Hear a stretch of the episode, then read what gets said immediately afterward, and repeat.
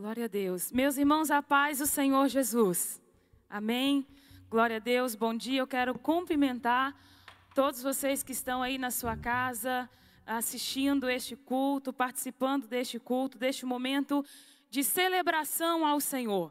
Nós estamos aqui para cultuar a Deus, adorar a Ele pelo que Ele tem feito. Deus abençoe sua casa, Deus abençoe a sua família nesta manhã. Você é uma igreja, a sua família é uma igreja e reuniram nesta manhã para adorar ao Senhor Jesus. Quero aproveitar o momento né, e desejar aí a todas as mães, né, felicitar a cada mãe que nos assiste, inclusive a minha mãe que assiste esse culto nesse momento. Deus abençoe a todas as mães que nos assistem neste momento. Meus irmãos, você aí na sua casa, pegue a sua Bíblia. Abra em Efésios, capítulo de número 6, versículo de número, de número 10. O tema da ministração é base bíblica para fortalecimento da família. Nós, como vocês já sabem, nós estamos no mês da família em nossa igreja e o tema é famílias fortes, igreja forte. E nós estamos com uma série de mensagens aí, eu acredito que tem abençoado e vai abençoar a sua casa, a sua família. Diz assim a palavra de Deus: Quanto ao mais, sede fortalecidos no Senhor e na força do seu poder. Revesti-vos de toda a armadura de Deus para poderes ficar firmes contra as ciladas do diabo. Versículo 12. Porque a nossa luta não é contra o sangue e a carne, e sim contra os principados e potestades, contra os dominadores deste mundo tenebroso, contra as forças espirituais do mal, nas regiões celestes. Só até o versículo de número de número 12. É muito importante nós falar sobre sobre família. Nós sabemos que o mundo está profundamente marcado pelos conflitos familiares. E algumas famílias estão se transformando apenas em um mero ajuntamento de pessoas. Sabemos também que a família, a ideia de família é uma ideia divina, é uma ideia de Deus. E o desejo de Deus é que essa família, que todas as famílias sejam fortalecidas. Consequentemente, nós teremos uma igreja forte. Pastor Tiago falou domingo passado uh, acerca de alguns princípios que torna uma família forte. A igreja ela é formada por grupos familiares. E nós sabemos que se essa família, ela não é uma família estruturada, ela não é uma família forte, a igreja ela sofre com isso. Claro que a igreja ela tem uma parcela muito grande na construção da família. Mas o que somos em casa, o que somos em família, reflete na igreja. Ao longo desta jornada de, de mensagens, nós vamos baseá-las, essas mensagens, na carta que Paulo escreve aos Efésios. Efésios é uma carta conhecida como a carta da prisão, porque fora escrito quando ele ainda estava preso em Roma. E quando a gente estuda Efésios, nós percebemos que Efésios se divide basicamente em duas partes: do capítulo 1 ao capítulo 3 e do capítulo 4 ao capítulo de número 6. O capítulo 1 até o capítulo de número 3 a, a, é, tem natureza doutrinária vai tratar sobre os privilégios espirituais da igreja. O capítulo 4 até o capítulo de número 6, ele vai tratar acerca da responsabilidade espiritual dos cristãos, da responsabilidade espiritual da igreja. No capítulo 5 e parte do capítulo de número 6, Paulo vai falar sobre família, sobre o lar cristão. No capítulo de número 5, a partir do versículo de número 22, ele começa a retratar, já foi ministrado semana passada, e eu não vou é, fazer o comentário dos versículos, mas ele vai abordar o lar cristão. Qual é o papel da mulher, o papel do esposo, é, o comportamento dos filhos para com os pais, é, patrões e empregados, enfim, Paulo trata sobre esse assunto. Mas aí, depois de mostrar aos Efésios o padrão cristão para vários aspectos da vida cotidiana, o apóstolo vai nos conduzir para dentro de um ambiente de guerra, para dentro de um campo de batalha. E Paulo termina essa carta abrindo os nossos olhos para uma realidade que por muitas pessoas fora esquecida. E que realidade é essa? Nós estamos em um campo de batalha. Nós estamos em um campo de guerra e não trata de uma guerra física, não trata de uma guerra política, não trata de uma guerra é, econômica, mas trata de uma guerra espiritual batalha espiritual. Devido à escassez de conhecimento bíblico, teológico, até mesmo de discernimento espiritual, esse tema batalha espiritual tem se feito cercar de muitos enganos, de muitas superstições e até mesmo é, de heresias. Ao longo do tempo, algumas interpretações estranhas foram se disseminando entre os cristãos. E é com muito zelo e temor que eu quero abordar este assunto nesta manhã com os irmãos. Usando a palavra da verdade, eu quero conversar com os irmãos acerca desta batalha que nós que nós estamos inseridos e como ser vitorioso nela. Como uma família pode ser vitoriosa no meio desta guerra, no meio desta batalha. Paulo deixa claro isso a partir do versículo 10. Nós temos um combate. E ele usa a imagem de um, de um soldado. Até porque a imagem de um soldado era muito familiar naquela época. Não era estranho para quem estava lendo esta carta e ler essas palavras de Paulo. A cultura da época era greco-romana. O Império Romano reinava, então era muito comum pelas ruas da cidade a presença da centúria, ou seja, os 100 soldados romanos. E Paulo ilustra algo bem comum na história, que é a luta dos soldados oponentes contra os soldados romanos, contra o exército romano.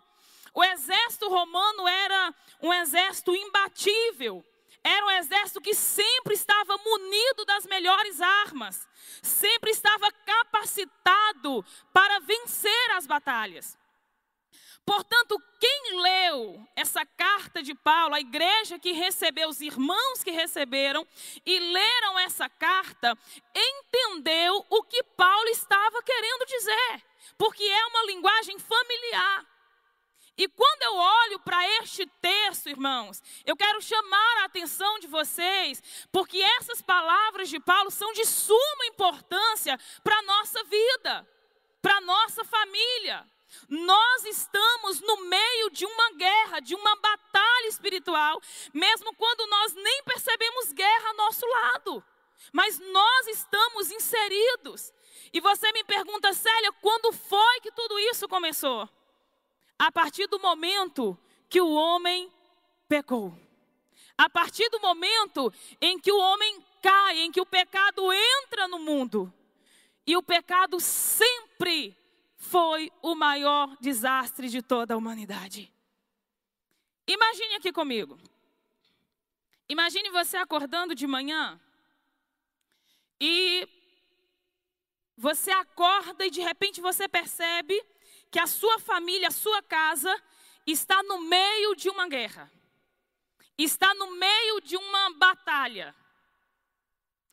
Qual seria a sua reação nesse primeiro momento? Você levantaria e iria para o serviço? Você iria à padaria, comprava o pão e voltava para casa e tomava café, como é de costume? Você levaria os seus filhos para a escola e está tudo bem? Eu acredito que essa não seria a sua reação, não seria a minha reação. A nossa primeira reação, o nosso primeiro pensamento seria salvar a nossa família, não é mesmo? Talvez você não entendeu ainda o que eu estou querendo dizer. O pecado entrou no mundo. A partir deste momento, o caos começou. A partir deste momento, a guerra está instalada. E nós começamos uma batalha travada contra a nossa natureza, contra o mundo e contra o diabo. Aí você me pergunta, Célia, e como é ter uma família forte em meio a tudo isso? Eu quero te responder te apresentando três verdades: fortalecimento, capacitação e conhecimento. Fortalecimento. A família precisa de fortalecimento espiritual. Olha o que diz o versículo de número 10.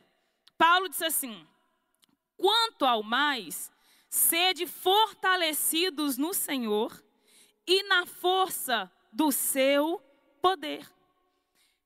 Paulo inicia esse versículo, é como se ele estivesse dizendo assim: quer ver? Depois de ele ter falado tudo, é como se ele dissesse assim: gente, o que me resta dizer a vocês, no mais, o que eu quero dizer é: fortaleça, seja fortalecido no Senhor.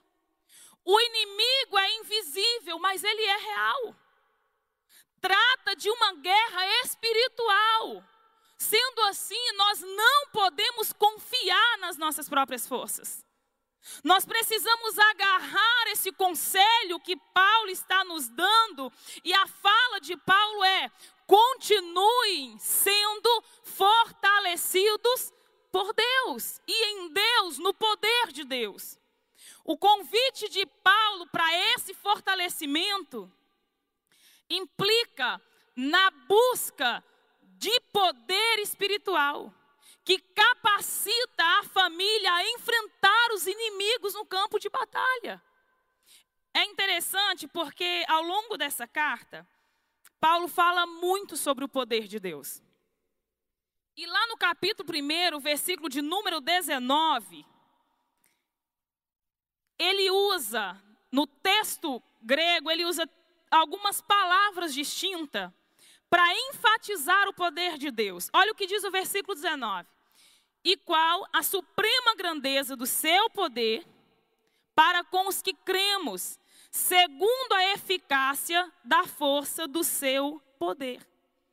Paulo usa a palavra dunamis, que quer dizer da ideia de uma, de uma dinamite, de um poder irresistível, uma capacidade é, é, do poder de Deus.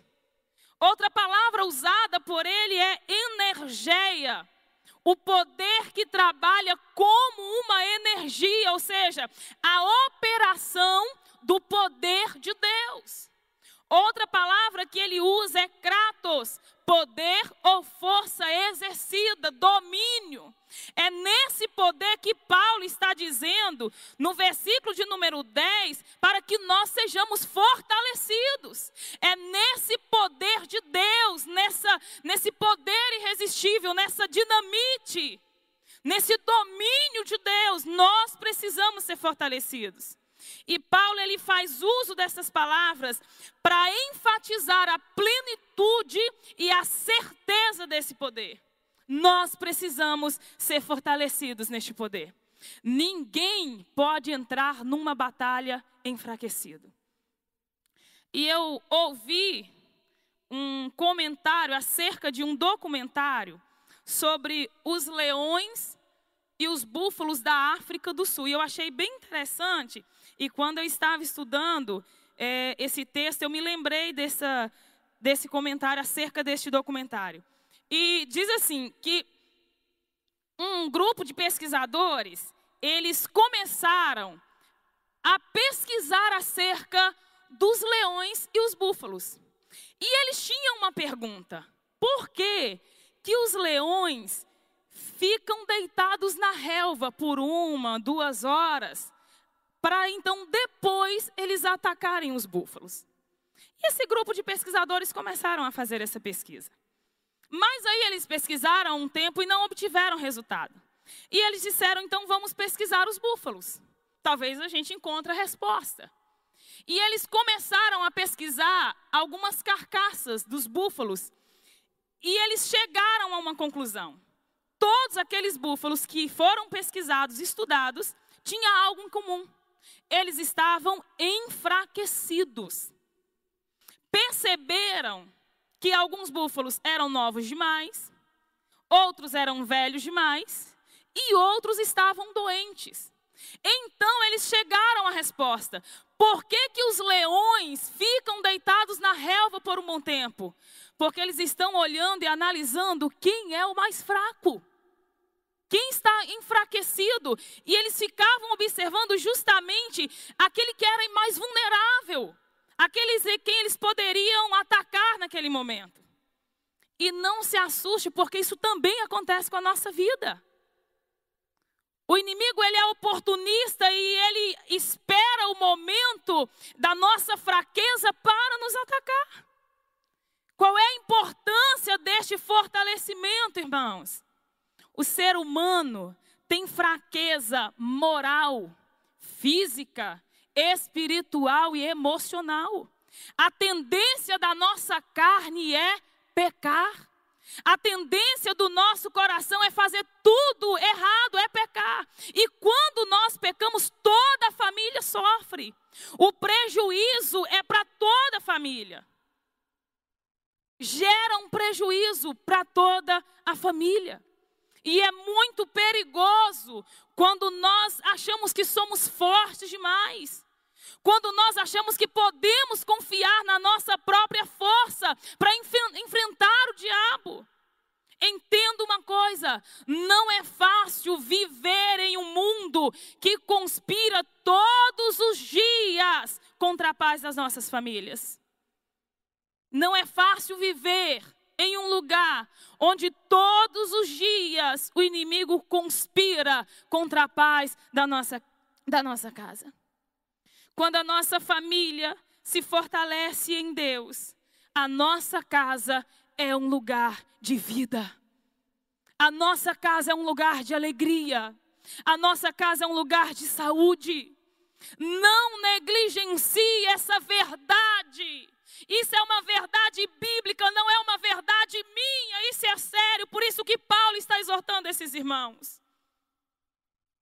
Sede fortalecidos no Senhor. Nossa família precisa ser saturada pela oração. Nossa família precisa ser saturada com a palavra de Deus, porque sem isso nós não seremos fortalecidos.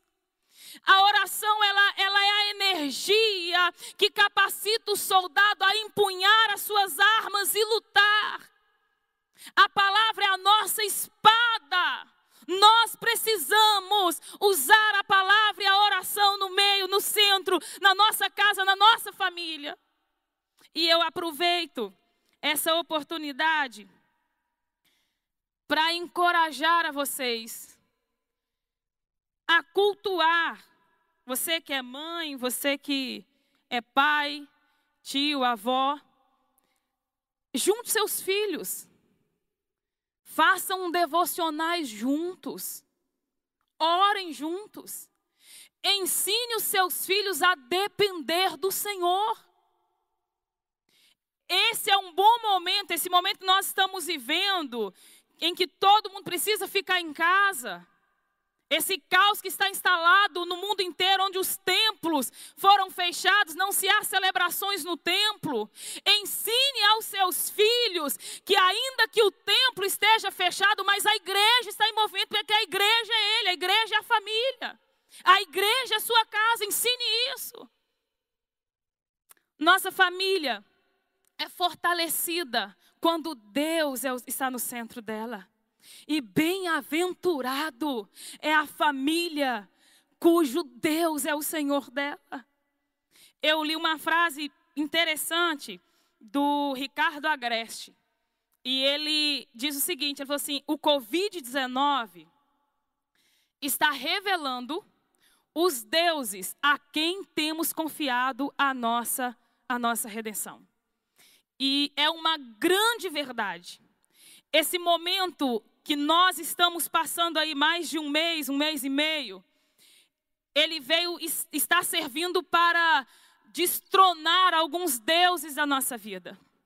E ele tem revelado a quem nós temos confiado a nossa vida. A quem nós temos confiado a nossa família. Eu acredito que esse momento tem sido para muitas famílias talvez um tormento porque não aprenderam a estar junto, a ficar juntos. Mas para muitas famílias, eu acredito que é um momento de reflexão para pensar acerca de tantos valores que foram perdidos e eles ainda não perceberam, não havia percebido. Devido às muitas atividades, devido às muitas preocupações, quantos valores se foram perdendo e, e as pessoas não percebem. Eu acredito que esse momento mostrou para muitos pais a quem eles têm confiado a educação cristã dos seus filhos. Porque a educação cristã dos seus filhos não é simplesmente ou apenas responsabilidade da igreja, mas é a nossa, é a sua responsabilidade como pai, como mãe. Os pais precisam fazer parte e ser responsáveis pela educação cristã dos seus filhos. E eu acredito que esse momento tem mostrado isso para muitas famílias. Que esse momento, eu espero, seja um momento de reconstrução, de resgatar valores. Que seja um momento de nós agarrarmos esse conselho de Paulo e ser fortalecidos no Senhor. Se fortaleça no Senhor. Se fortaleça na força do poder de Deus, nesse duname de Deus. Segunda verdade, para ter uma família forte. A primeira eu falei é fortalecimento. A segunda, capacitação. A família precisa se apropriar das armaduras espirituais. Olha o que diz o versículo de número 11. Revesti-vos de toda a armadura de Deus, para poder ficar firmes contra as ciladas do diabo. O próximo conselho de Paulo é a capacitação. E Paulo ele faz uma lista a partir do versículo 13 Paulo vai fazer uma lista de seis equipamentos que são considerados indispensáveis para entrarmos numa luta. E Paulo vai apresentar as armas de defesa, as armas de ataque. Ele vai falar, apresentar o cinturão da verdade, a couraça da justiça. Eu não vou entrar em detalhe porque nos próximos, nas próximas mensagens os irmãos vão falar sobre isso. Mas Paulo dá esse conselho para os irmãos se revestir dessas armaduras. E a nossa família precisa dessas armas. A nossa família precisa do cinturão da verdade, da couraça da justiça. A minha casa e a sua casa precisa da espada do Espírito. A armadura de Deus, ela, ela é um equipamento pessoal da guerra. E a palavra armadura no texto grego é panoplia, que se refere à armadura de um soldado fortemente armado, da cabeça aos pés. Todo da cabeça aos pés. A nossa família precisa estar capacitado em meio a essa peleja. Paulo agora está nos aconselhando, nos convidando a revestir a armadura de Deus. E, e, e a ideia de revestir é, é vestir por cima ou sobre outra vestimenta. Ou seja, vestir de novo. Repito, a nossa família precisa estar devidamente equipada e capacitada para essa luta. Um equipamento incompleto nos deixa mais vulnerável aos ataques do inimigo. E o próprio Deus já supriu de, com todas essas armaduras que nós precisamos. E é interessante porque Paulo, Paulo não está nos ensinando a fabricar as nossas próprias armas. Paulo não está nos ensinando a, a, a comprar essas armas, não. Paulo está nos ensinando e nos ordenando a tomarmos posse de armas já existentes em Deus. E Paulo vai dizer, eu não sei se é em primeira ou é segunda carta aos Coríntios, ele diz que essas armas, elas são poderosas em Deus. Irmãos, nós não podemos deixar nenhuma área desprotegida. Nós precisamos estar armados. Aí você me pergunta, e qual é a finalidade? Paulo responde no versículo de número 11 mesmo. Ele diz assim: para poder ficar firmes contra as ciladas do diabo. O inimigo, ele tem planos. O inimigo é estrategista. O inimigo arma ciladas, armadilhas. O nosso inimigo, o plano, todo o plano dele é nos derrotar. Ele acusa, ele oprime, ele escraviza, ele engana, ele causa confusão. A Bíblia está nos ensinando a ficar prontos, porque o, vosso, o nosso adversário é astuto, ele arma ciladas, sutis, armadilhas. Quantas famílias, quantas famílias têm caído nessas armadilhas? Armadilhas tão sutis, tão simples, que não parecia nada. Acabou numa traição, acabou num divórcio, acabou numa briga e até mesmo em morte. Eu, eu preciso dizer algo para vocês que me escutam nesse momento na tua casa. Tem, tem lugar que não é para você ir, por Deus. A terceira verdade para ter uma família forte em meio a esse caos é conhecimento. A família precisa saber contra quem está lutando. Olha o que diz o versículo de número 12. Porque a nossa luta não é contra o sangue e a carne, e sim contra os principados e potestades, contra os dominadores deste mundo tenebroso, contra as forças espirituais do mal nas regiões celestes. Deixa eu te perguntar uma coisa: contra quem você está lutando? Contra quem estamos lutando? Quem é o nosso inimigo? Quem é o nosso adversário? Contra quem você está lutando? Se nós não soubermos quem é o nosso inimigo, se nós não soubermos com quem estamos lutando, se nós não soubermos aonde o nosso inimigo está, nós teremos dificuldade de derrotá-los.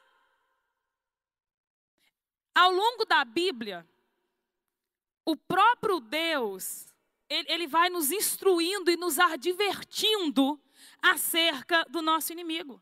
Lá em João 10 e 10, referindo ao inimigo, ele fala assim: o ladrão não vem senão para matar, roubar e destruir. 1 Pedro, capítulo 5, versículo 8, ele diz assim: Orai e vigiai, porque o diabo, vosso adversário, anda em derredor, bramando como leão, buscando a quem possa, a quem possa tragar. O diabo, o inimigo, ele é o inimigo número um das famílias. E é por isso que Paulo, ele nos adverte que essa luta não é contra carne, não é, não é contra sangue, ou seja, não é contra seres humanos. Algumas famílias estão perdendo tempo porque estão lutando contra pessoas, estão lutando contra membros da sua própria família. Deixa eu dizer uma coisa: a sua luta não é contra o seu pai. A sua luta não é contra o teu esposo, a sua luta não é contra a tua esposa, não é contra a tua sogra ou sogro, não. O nosso inimigo não são eles. O nosso inimigo é o diabo. Nós precisamos conhecer o campo de batalha, o campo de guerra, porque não trata de, de, de uma área geográfica, não trata de uma área terrena. E eu preciso te dizer que é uma tragédia um soldado sair para uma guerra sem saber contra quem ele vai lutar. O nosso inimigo é invisível. Ele não é destruído por bombas. Ele não é destruído por uma arma de maior calibre. Por isso que nós precisamos das armas espirituais. O intento do nosso inimigo é matar, é roubar, é destruir, é destruir a sua casa, a sua família. Ele é oportunista. Ele, ele procura atacar quando, quando estamos em, em, em momentos vulneráveis. Por isso que é importante nós nos fortalecermos no Senhor Jesus, para que não possamos ser presa fácil do inimigo. E quando eu falo isso, eu, eu não quero é, superestimar o inimigo. Eu não quero ficar aqui exaltando o inimigo. Mas o que eu quero que você entenda é que também nós não podemos subestimá-lo. Nós não podemos agir como se esse inimigo não existisse. Nós não podemos nos comportar como se esse inimigo fosse irreal, porque não é, ele é uma realidade. E essa guerra é travada nas regiões celestes. Paulo escreve isso. Ou seja, essa guerra acontece em um lugar onde Satanás e suas hostes habitam. Ou seja, em, um, em regiões celestes, um, um lugar que não é terreno, que não é palpável. Isso é uma realidade. E depois, talvez você ouvir isso, e você até talvez fica com o seu coração cheio de medo e, e de pavor e de desespero. Deixa eu lhes dizer uma coisa. Nós não fomos lançados no meio dessa guerra e abandonados. Eu quero te encorajar a lutar, porque nós não estamos travando uma guerra sozinhos. Você quer ver o que, é que diz Paulo nessa mesma carta? Ele escreve lá no capítulo 1, o versículo 20 até o versículo 22, eu já estou terminando. Olha o que, que Paulo escreve. Ele vem falando sobre esse poder de Deus, que eu li no versículo 19. Aí no versículo 20 ele fala assim: O qual exerceu ele, Deus, né, o poder dele em Cristo, ressuscitando-o dentre os mortos e fazendo-o sentar à sua direita nos lugares celestiais. Olha o que diz o versículo 21. Acima de todo principado e potestade, e poder e domínio, e de todo nome que se possa referir, não só no presente século, mas também no vindouro. Olha o que diz a parte A do versículo 22. E pôs todas as coisas debaixo dos pés. Cristo está sentado em um lugar de autoridade. A Bíblia está me dizendo, Paulo está dizendo, ele está acima de todo principado, de toda potestade. Cristo domina todas as coisas. Cristo domina todos os seres. E Cristo já nos deu vitória e capacidade para vencermos. Nessa guerra, nós temos o nosso inimigo, mas nós temos o nosso aliado. E o nosso aliado é forte. O seu aliado é poderoso, é invencível. O seu aliado é imbatível, é Cristo Jesus. Eu te aconselho a, a agarrar nesta palavra que é fiel e é verdadeira. A dobrar os seus joelhos diante de Deus e dizer: Deus, eu preciso lutar. Você precisa lutar. Não deixe o inimigo saquear a sua família. Não deixe o inimigo roubar os valores da sua família, não. Não deixe que ele plante sementes que vão destruir a sua casa dentro do seu coração. Seja capacitado por Deus. Não deixe o inimigo saquear o relacionamento saudável que você tem com seus filhos. Sua família é o seu maior patrimônio, é o seu maior tesouro. O valor da sua família é, é, é incalculável, não se pode contabilizar. Não abra mão da sua casa. Não abra mão do seu casamento, não abra mão dos seus filhos. Não se junte ao inimigo e, fique contra a sua família, não. Se junte à sua família e lute. Seja fortalecido pelo Senhor. Seja capacitado por Deus. Seja capacitado por Deus nessa manhã. O diabo ele trabalha o tempo todo para que a sua família não seja aquilo que Deus quer, aquilo que Deus chamou para ela ser. O diabo trabalha 24 horas para que a sua família não, não exerça aquilo que Deus chamou para ela fazer. Deus quer que sua família seja uma família missional. Uma família que mostre a beleza do Evangelho para outras famílias. Não perca isso. Eu quero finalizar essa ministração, mas tem um texto que eu gostaria de ler. Eu quero orar com os irmãos. E é um texto que o pastor Márcio sempre cita ele aqui.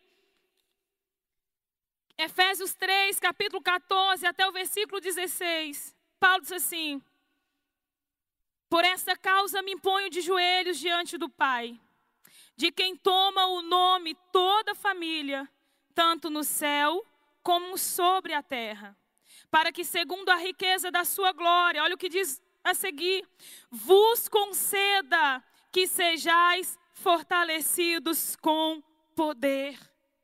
Sejais fortalecidos com poder. E ele continua dizendo: mediante o seu espírito no homem interior. A minha oração nesta manhã é que você, família que me escuta, seja fortalecida no Senhor, mediante o Espírito que habita no homem interior. A minha oração é que você seja fortalecida fortalecidos no Senhor Jesus. As fortalezas do inferno não vão prevalecer dentro da sua casa. As fortalezas do diabo não vão prevalecer dentro da sua família. Os intentos do diabo não vão prevalecer dentro da sua casa. Eu profetizo vida na sua casa, vida no seu casamento, restauração na vida dos seus filhos. Eu te encorajo, você, mãe, a continuar orando pelos seus filhos. A colocar, a impor as mãos sobre eles e orar. Eu te, te encorajo, mulher, esposa, a continuar orando pela salvação do seu esposo ou vice-versa. Maior é o que está conosco. Maior é o que está conosco. O inimigo não vai saquear a sua casa. O inimigo não vai saquear a sua família. A família é uma ideia de Deus. A família é um projeto de Deus. Se posicione. Se posicione no lugar certo. Tome uma atitude. Tome uma atitude. Rever alguns conceitos rever alguns valores. E fortaleça no Senhor. Em todo tempo. Quando tudo estiver bem, se fortaleça em Deus. Quando tudo estiver ruim, se fortaleça em Deus. Quando tudo isso passar, quando não mais se houver falar em coronavírus, continue fazendo culto dentro da sua casa. Continue mostrando para os seus filhos que eles são igrejas do Senhor na terra e que nós não precisamos simplesmente de templos. Eu quero orar com vocês e você que está aí com a sua família na sua casa reunidos. Deem as mãos nesse momento. E nós vamos orar. O Espírito Santo, ele, ele trabalha assim, de formas extraordinárias. E eu acredito muito que nesse momento, em algum lugar desse Brasil, alguém que está assistindo, o Senhor está trabalhando em corações, em famílias. E há famílias nessa manhã que eu acredito que estão sendo regeneradas, restauradas pelo Senhor. Eu creio e a minha oração é que nessa manhã marido, mulher, peçam perdão e se reconciliem. Eu creio que o Espírito Santo está fazendo isso nessa manhã na tua casa. Dê a mão para sua família, para os seus filhos, esposa, esposo. Nós vamos orar. Logo após nós teremos a ministração da Santa Ceia. Faça isso na sua casa com muita alegria com muita alegria, com muita reverência, com muito temor, mas com muita alegria. Deixe que a sua sala e a sua casa se encha da presença do Espírito Santo de Deus. Deixe que esse Espírito Santo de Deus inunda a sua casa, a sua família, nesse momento de celebração. Eu acredito que para a grande maioria, se não para todos, é a primeira vez que você está fazendo isso celebrando a ceia dentro da sua casa. Mas o Pai, o Filho e o Espírito Santo está aí nesse momento. Nós vamos orar, depois nós teremos a Santa Ceia. Os irmãos vão adorar a Deus com o hino de número 291 da nossa harpa. Oremos nesse momento. Querido Deus e eterno Pai. Deus, nós te adoramos, Senhor. Nós rendemos graças ao teu nome, Jesus. Nós te glorificamos, Senhor. Eu te adoro, eu te dou graças nesta manhã. Senhor, muito obrigada por esse privilégio, por essa oportunidade, Deus. E a minha oração nesse momento é por todas as famílias que se reuniram para cultuar ao Senhor nesta manhã. Deus, eu apresento cada casa, cada família, em todos os estados, em cada cidade, Senhor. Essas famílias que se reuniram em nome de Jesus. Pai, eu peço a bênção do Senhor. O Senhor conhece a necessidade de cada um dos teus filhos, e a minha oração é que o teu Espírito Santo supre essas necessidades nesta manhã. Ó oh Deus, nós estamos inseridos em um campo de batalha, mas o Senhor já proveu todas as armas para que nós possamos lutar e sermos vitoriosos em Ti. Deus, fortaleça essa família. Capacite essa família nesse momento, Senhor. De repente eles estão perdidos em meio a esta guerra, perdidos em meio a essa batalha, sem saber o que fazer. Deus, o meu clamor e a minha oração é que o Senhor dê entendimento a este homem e a esta mulher. Jesus, que as fortalezas do inferno não prevaleçam no meio dessa família. Que todo mal, toda potestade caia por terra em nome de Jesus. Restaura este casamento, Senhor. Restaura a alegria deste lar, Jesus. Restaura a união, o respeito, o amor desta família. Em nome de Jesus, Senhor, nós oramos, nós cremos no teu poder. Nós cremos no poder da tua palavra. Nós cremos no Senhor. Eu creio no poder dessa palavra que eu preguei. Em nome de Jesus. Em nome de Jesus. Em nome de Jesus nós oramos, ó Deus. Amém, Senhor.